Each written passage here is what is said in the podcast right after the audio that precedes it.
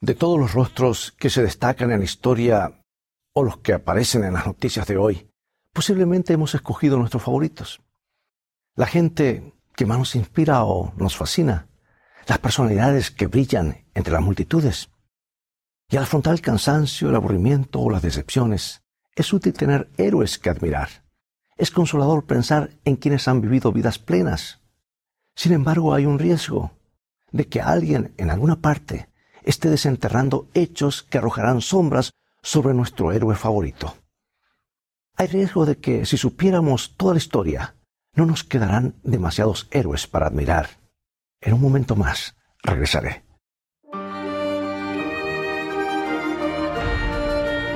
Escrito está, declara el mensaje final de Dios para nuestro tiempo, presentando al Cristo viviente como la respuesta a nuestras más profundas necesidades. Escrito está con el pastor Robert Costa. En años recientes, muchos que han parecido ser héroes a través de la vida han sido disminuidos por algunas biografías formidables. Tomemos por ejemplo al presidente Lyndon Johnson de los Estados Unidos, años atrás, que fue tan ampliamente admirado como el hombre que tuvo mayor responsabilidad en la legislación de los derechos civiles a principios de la década de los 60, la cual ayudó a quebrantar la injusticia racial en los Estados Unidos. Pero ahora una biografía de varios tomos, escrita por Robert Caro, pinta un cuadro mucho más perturbador de ese político. Su valor moral en pro de la causa de los pobres y al oponerse contra los obstinados segregacionistas queda en evidencia a medida que se desarrolla la historia de este hombre ambicioso. Pero también vemos cuán implacable fue Lyndon Johnson. En su segundo tomo, Means of Ascent, Medios de Ascenso, el señor Caro presenta los detalles devastadores de cómo Johnson se robó una elección como senador del estado de Texas, usando todas las trampas conocidas e inventando unas cuantas más. Millares de votos para Johnson fueron simplemente fabricados. Y a medida que Robert Caro fue completando su obra monumental, sin duda que nuestra imagen del presidente Johnson iba quedando más completa, pero al mismo tiempo su estatura moral también disminuida. Las biografías minuciosas pueden resultar duras para los héroes. Revelan todas sus equivocaciones y con frecuencia surge su lado oscuro, el lado humano. Las biografías sensacionales pueden ser aún peores. En la primavera, algunos años atrás, 1991, Kitty Kelly causó una gran sensación con su libro Nancy Reagan, la biografía no autorizada de ella. Y muchos estadounidenses admiraban a la primera dama por su interés en educar a los jóvenes en cuanto a los peligros de las drogas. Por ejemplo, la campaña Simplemente diga no llegó a ser muy conocida.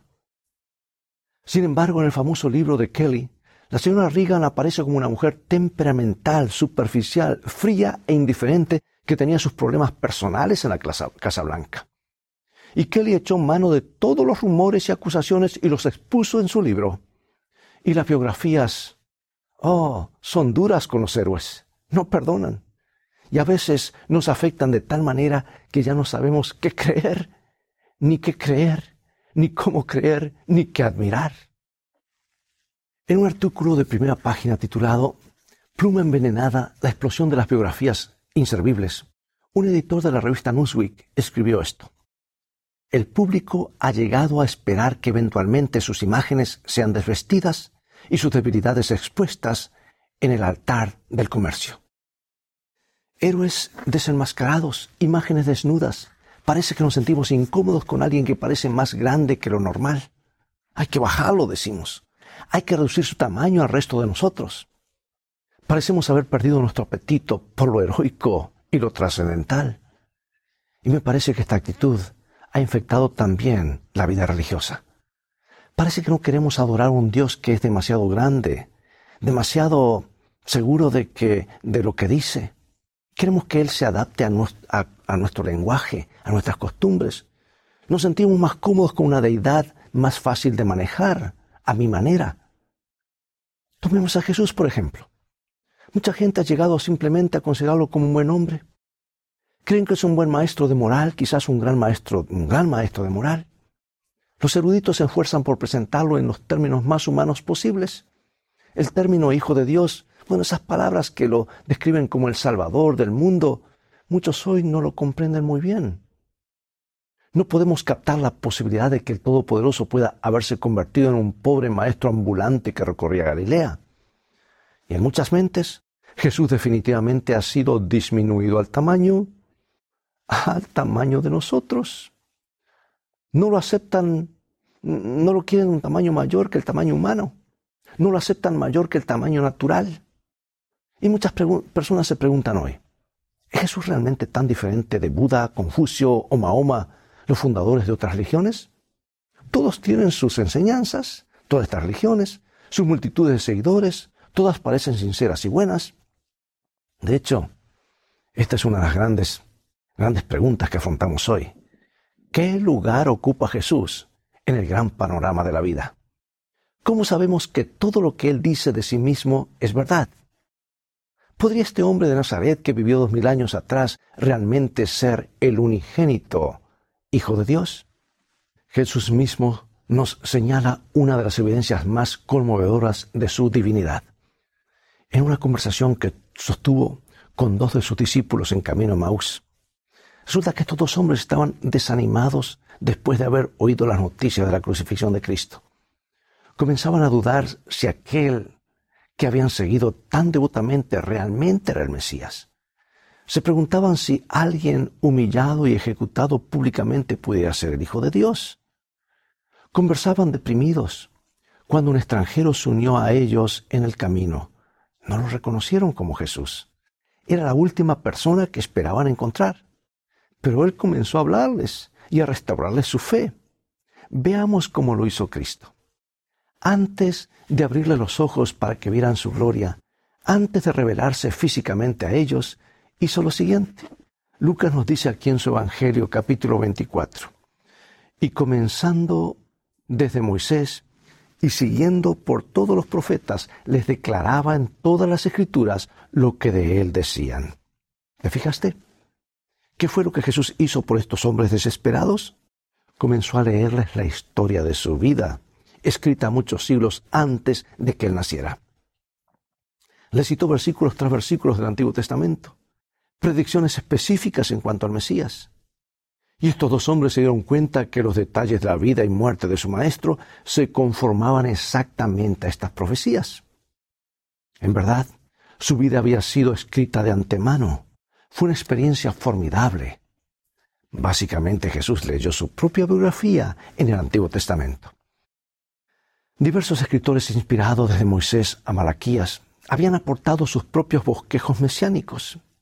Y cuando Jesús lo juntó, el resultado fue un cuadro que lo describe perfectamente. Con razón, esos dos discípulos exclamaron después lo que dice Lucas 24:32. ¿No ardía nuestro corazón en nosotros cuando nos hablaba en el camino y nos explicaba las escrituras? Sabes, cada uno de nosotros puede experimentar lo mismo. Al leer la biografía de Jesús podemos sentir la emoción que sintieron los dos discípulos. Esa es una de las cosas que son absolutamente únicas en Jesucristo. Su biografía fue escrita antes que naciera. Sabemos que fue terminada por lo menos 250 años antes del nacimiento de Cristo, porque la Septuaginta, la versión griega del Antiguo Testamento, existía en ese tiempo. Voy a usar este rompecabezas para mostrar siquiera algunos puntos sobresalientes de esta biografía sin par. Comparemos predicciones del Antiguo Testamento con hechos que registran los Evangelios en el Nuevo. Comencemos con el nacimiento de Jesús. La primera pieza del rompecabezas. El profeta escribió esto en Miqueas capítulo 5 versículo 2. Pero tú, Belén Efrata, de ti saldrá el que será Señor en Israel sus orígenes son desde el principio, desde los días de la eternidad. Miqueas dijo que el Mesías, el Rey eterno, vendría de Belén. Identificó ese pueblo de entre todos los demás de las demás ciudades de Israel. Y como resultado, el registro del Nuevo Testamento cabe perfectamente en este sector de la historia. Lucas capítulo 2, versículo 1 al 7 nos dice cómo José y María tuvieron que viajar a Nazaret, a, a Belén, de Nazaret a Belén, y que llegaron la misma noche del nacimiento del Salvador. Otro cumplimiento deslumbrante de la profecía bíblica. Bueno, Isaías, el profeta Isaías agrega otro detalle al cuadro. Predijo esto en el capítulo 7 de su libro. El versículo 14 dice, la Virgen concebirá y dará a luz un hijo y se llamará Emanuel. Y Mateo nos informa que eso fue exactamente lo que sucedió. Podemos leer el cumplimiento de esa predicción de Isaías en Mateo capítulo 1 versículos 22 y 23. Pues la escritura nos dice que con certeza que la Virgen María dio a luz al niño Jesús antes de que José la tomara por esposa. La siguiente pieza del rompecabezas tiene que ver con el tiempo de la entrada de Cristo en el mundo. 500 años antes de este suceso histórico, una profecía asombrosa fue dada, la cual realmente predijo el año exacto en el cual nuestro Señor comenzaría su ministerio. Leemos la divina predicción en el libro de Daniel capítulo 9 versículos 24 y 25 y dice así. Setenta semanas están cortadas para tu pueblo y tu santa ciudad. Conoce, pues, conoce y entiende que desde que salga la orden de restaurar y reedificar a Jerusalén hasta el Mesías príncipe, habrá siete semanas y sesenta y dos semanas. Ahora, hagamos unos cálculos matemáticos. El tiempo mencionado dice siete semanas más sesenta y dos semanas da sesenta y nueve semanas. Contando siete días por semana resultan 483 días. La Biblia nos da una clave para abrir la profecía simbólica. En números 14, versículo 34, y Ezequiel 4.6 dicen que un día profético equivale a un año literal. Así que habría un lapso de 483 años entre el decreto para restaurar y reconstruir Jerusalén y el tiempo cuando Jesús comenzaría su ministerio, es decir, cuando fuera ungido como el Mesías. Y el decreto predicho fue proclamado en el año 457 a.C. por el rey Artajerjes. Entró en vigor el, el otoño de ese año. Ahora, si contamos a partir del otoño del año 457, 483 años, según la profecía, ¿dónde llegamos? Al final del año 27 después de Cristo. Y el otoño de ese año es precisamente cuando Jesús fue bautizado. En ese bautismo el Espíritu Santo descendió sobre él, ungiéndole como el Mesías prometido. ¿Sabes que este es, es significativo, este acontecimiento? se describe muy bien en San Lucas capítulo 3, versículos 21 al 23. Porque desde ese momento Jesucristo de Nazaret comenzó su ministerio público. La biografía escrita de antemano se cumplió nuevamente. Jesús vino precisamente al tiempo indicado. Cualquiera que haya asegurado ser el Mesías en cualquier otro punto de la historia tuvo que ser un impostor. Durante las últimas horas de la vida de Jesús se cumplieron muchas profecías, algunas hechas mil años antes. Tomemos por ejemplo su traición. El profeta Zacarías se encargó de esta parte de la historia. Predijo hasta el valor monetario que el traidor recibiría. Declaró en conmovedoras palabras la cantidad exacta de dinero con que pagarían la traición de Cristo. Veamos esto en Zacarías capítulo 11, versículos 2 y 13. En estas palabras podemos escuchar el eco de la áspera voz de Judas. Entonces les dije, si bien os pareciere, dadme mi recompensa, y si no, dejad de hacerlo. Y ellos pasaron por mi recompensa treinta ciclos de plata. Entonces Jehová me dijo, echadlo al alfarero. Tomé, pues, los treinta ciclos de plata, y los eché al alfarero en la casa de Jehová. Más de 500 años, 500 años más tarde, Mateo relató cómo Judas Iscarioto selló su negocio con los sacerdotes, los enemigos de Jesús. Está en Mateo capítulo 27, versículos 3 al 10. Y allí se describe el cumplimiento exacto de la profecía de Zacarías. Judas traicionó a su Señor no por 25 piezas de plata, ni por 28 o 29, la traición costó exactamente 30 piezas de plata. Y luego Judas se dio cuenta, en un momento de angustia, después del arresto de Cristo, que su terrible crimen no valía el precio. El precio de la sangre era demasiado pesado para llevar. Fue al templo y exclamó, he pecado, he traicionado sangre inocente. Trató de devolver el dinero, pero los sacerdotes rehusaron y no aceptaron ese dinero. Entonces Judas lo arrojó al piso del templo, todas las monedas de plata, y fue y se ahorcó. Ahora los sacerdotes mostraron escrúpulos en cuanto a colocar ese dinero en la tesorería del Señor. Así que lo usaron para comprar un terreno para eh, el cementerio de los extranjeros. Y compraron el campo de un alfarero, un lugar que había sido usado como taller de alfarería. Y así los detalles se cumplieron, tal como lo había predicho la contribución de Zacarías a la biografía de Jesús. Treinta piezas de plata arrojadas en la casa del Señor para comprar el campo del alfarero. Después de la traición de Cristo vino la terrible crucifixión. Y tampoco eso dejó de ser notado por la antigua biografía. El Salmo 22, versículos 14, 16 al 18, nos dice lo siguiente. Nos dice claramente, y allí relata este suceso. Ilustra vívidamente tanto los sufrimientos como la muerte de Cristo en la cruz. Escuchemos estas palabras de agonía. He sido derramado como agua y todos mis huesos se descoyuntaron. Mi corazón fue como cera, se derritió dentro de mí. Horadaron mis manos y mis pies. Puedo contar todos mis huesos mientras que me miran y observan. Partieron mis vestidos entre sí y sobre mi túnica echaron suerte. Vemos aquí en detalle el trauma de la cruz. Las manos y los pies de Cristo fueron lacerados por los clavos colgados colgado de la cruz. Sus hombros se desconyuntaron. Podía mirar sus costillas y contarlas. Cuando la lanza del soldado traspasó su costado, fluyeron sangre y agua. Y las burlas de los dirigentes religiosos también fueron predichas. Lo miraban y observaban, comentando entre ellos, salvó a otros, pero ¿no se puede salvar a sí mismo?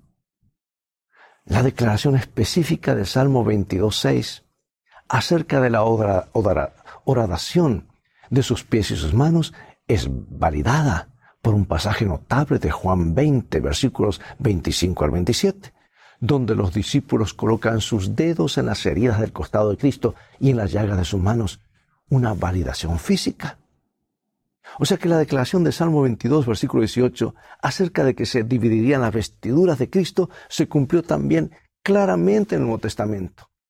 Porque en Mateo capítulo 27, versículo 35, encontramos el notable cumplimiento. Mateo describe en detalle cómo los soldados se dividieron las ropas de Cristo echando suertes con dados al pie de la cruz. Todo es parte de esta biografía escrita mucho tiempo antes. Notemos que el Salmo describe vestiduras partidas y también sorteadas. En la crucifixión, los, los, soldados romanos se repartieron los vestidos de Cristo entre ellos de acuerdo a la costumbre romana, según las cuales las escasas pertenencias de una persona condenada a muerte llegaban a ser propiedad de los ejecutores. Pero luego un soldado notó la túnica sin costuras de Cristo. Partir una túnica sin costuras sería destruirla. Así que lo más práctico era echar suerte sobre ella. Y sin saberlo, los soldados romanos estaban cumpliendo la profecía bíblica con una exactitud admirable que demuestra que su víctima realmente era el Mesías prometido. Sí, las piezas de rompecabezas calzan juntas, y cuando repasamos con atención la historia escrita miles de años antes, vemos que se forma un cuadro maravilloso de Jesucristo.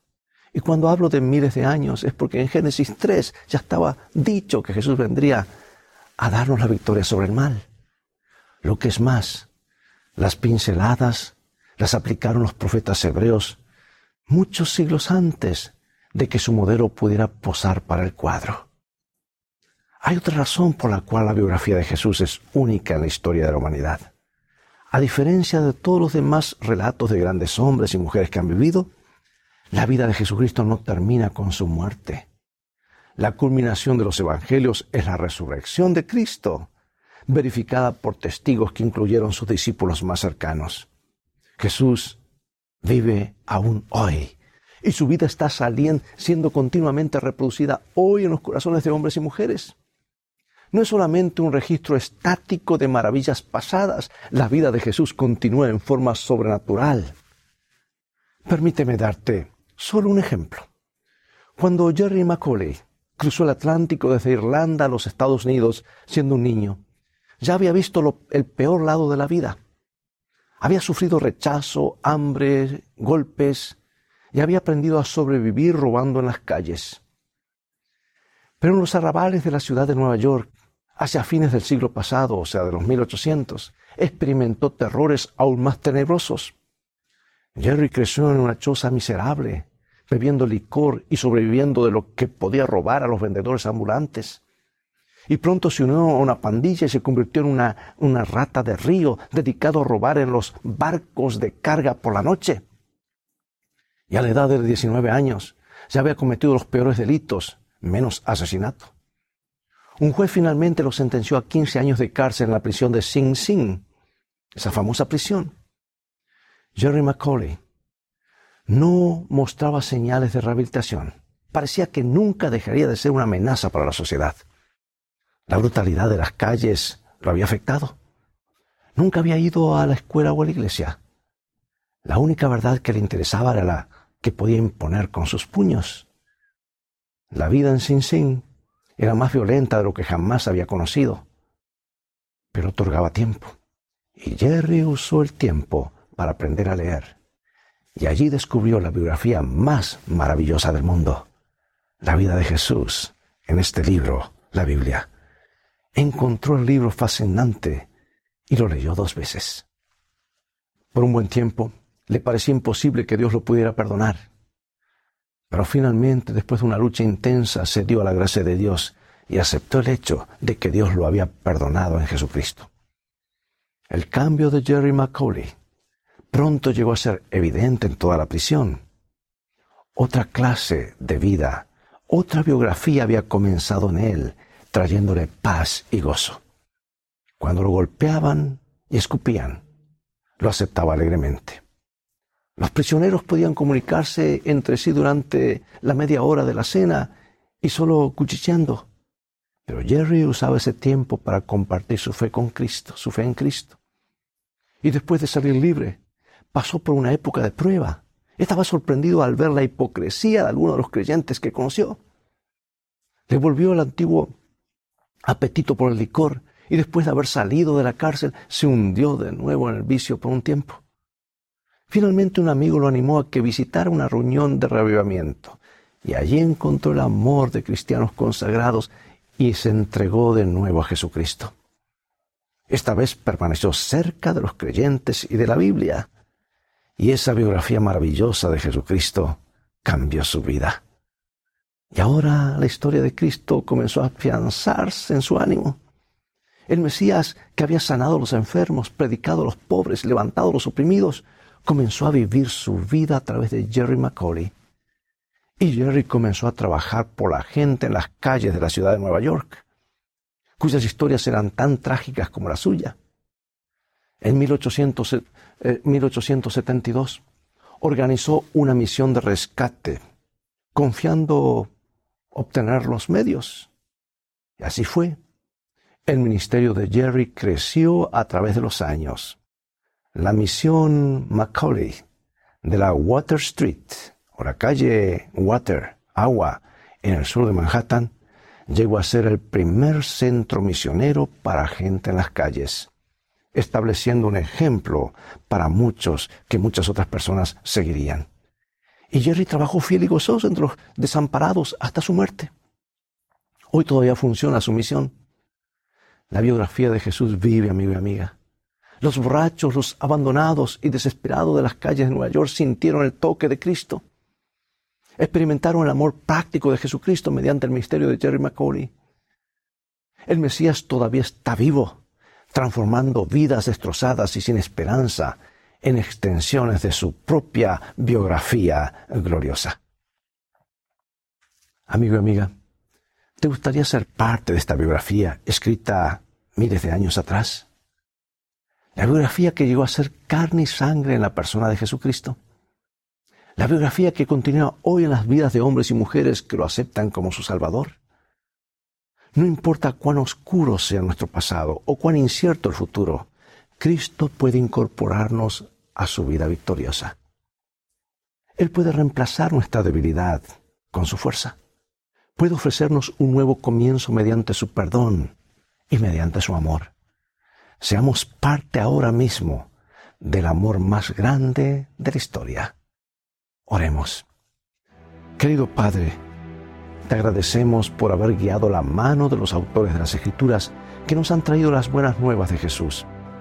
Te agradecemos por demostrar su verdad mediante la exactitud de las profecías. Queremos ahora mismo aceptar al Hijo de Dios que murió en la cruz como nuestro Salvador y Señor. Queremos entregar nuestras vidas a Él, caminar con Él de aquí en adelante. Gracias por tu gracia redentora, en el nombre de Jesús. Amén.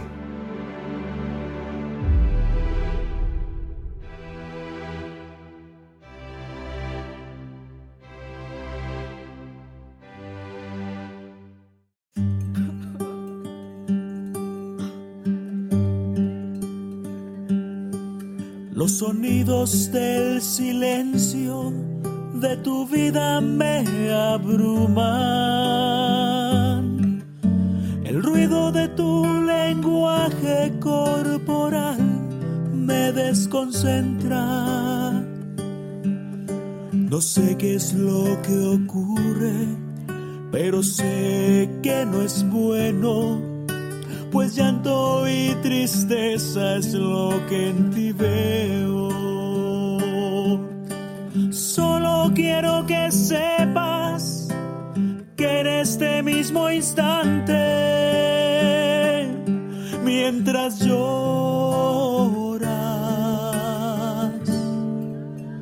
yo oro. Lo poco que puedo hacer ya verás que es mucho. Eres alguien eres alguien especial. Tal vez no te lo han dicho, pero eres de familia real. Y si lo habías olvidado, aquí estoy para recordarte ¿Y a quién le llamas Dios, también le puedes llamar.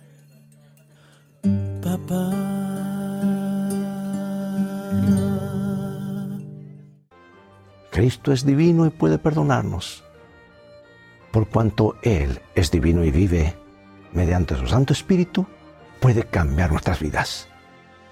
Dios te bendiga y te guarde. Y recuerda, escrito está, no solo de pan vivirá el hombre, sino de toda palabra que sale de la boca de Dios.